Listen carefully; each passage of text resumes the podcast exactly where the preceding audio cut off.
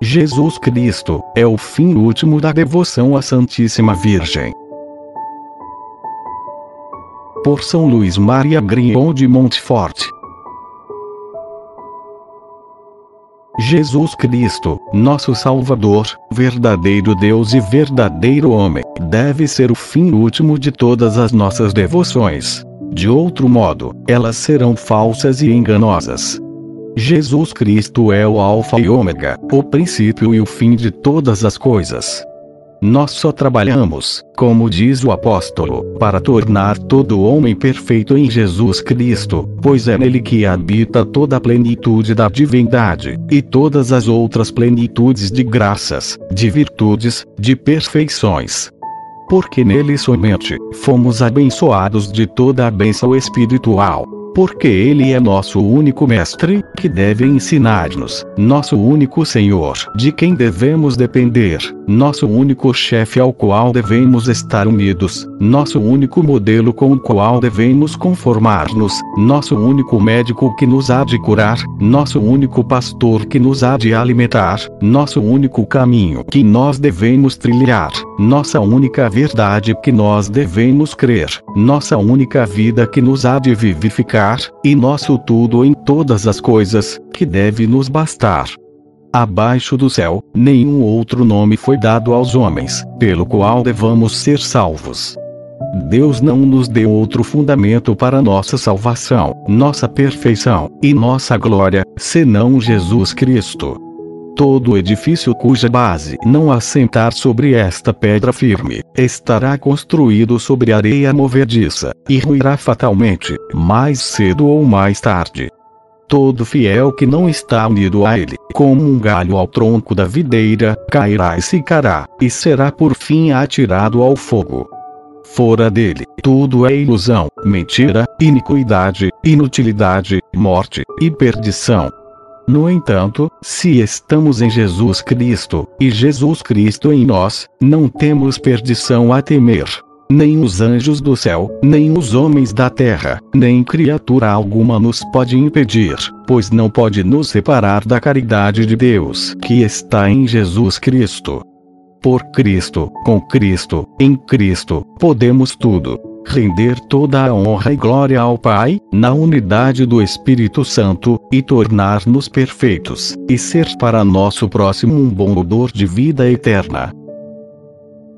Portanto, se estabelecermos a sólida devoção à Santíssima Virgem, teremos contribuído para estabelecer com mais perfeição a devoção a Jesus Cristo, teremos proporcionado um meio fácil e seguro de achar Jesus Cristo.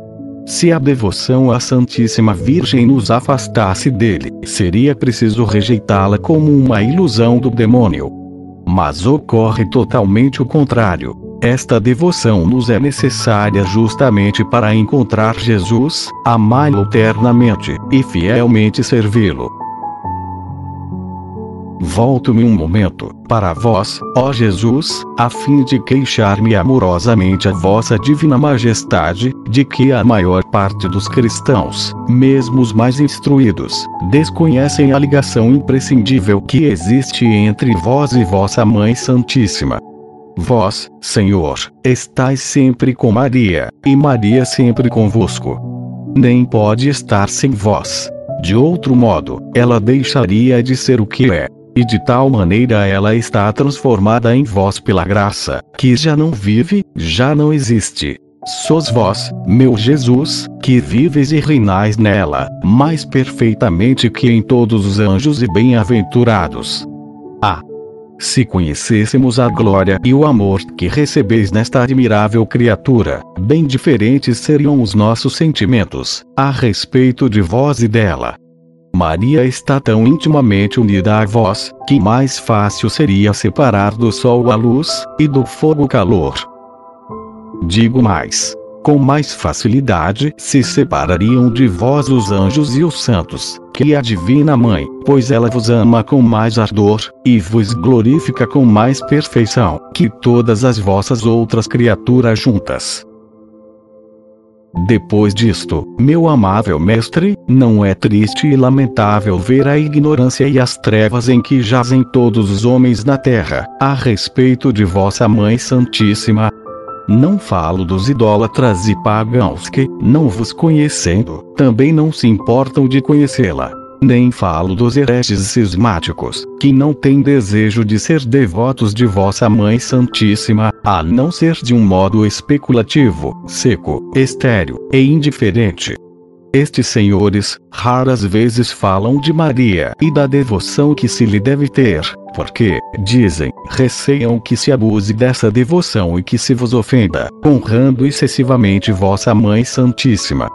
Se veem ou ouvem algum devoto da Santíssima Virgem falar muitas vezes, de um modo terno, forte e persuasivo, da devoção a esta boa mãe, como de um meio seguro e sem ilusão, de um caminho curto e sem perigo, de uma via imaculada e sem imperfeição, e de um segredo maravilhoso para chegar a vós, e vos amar perfeitamente, esses senhores clamam contra ele, e lhe apresentam mil razões falsas, para provar-lhes que não é necessário falar tanto a respeito da Santíssima Virgem, que há muito abuso nessa devoção, que é preciso empenhar-se em destruir, e aplicar-se em falar sobre vós, em vez de favorecer a devoção à Virgem Maria, a quem o povo já ama suficientemente. Às vezes começam a falar da devoção à vossa Mãe Santíssima, não para assentá-la e propagá-la, e sim para destruir os abusos que dela se fazem.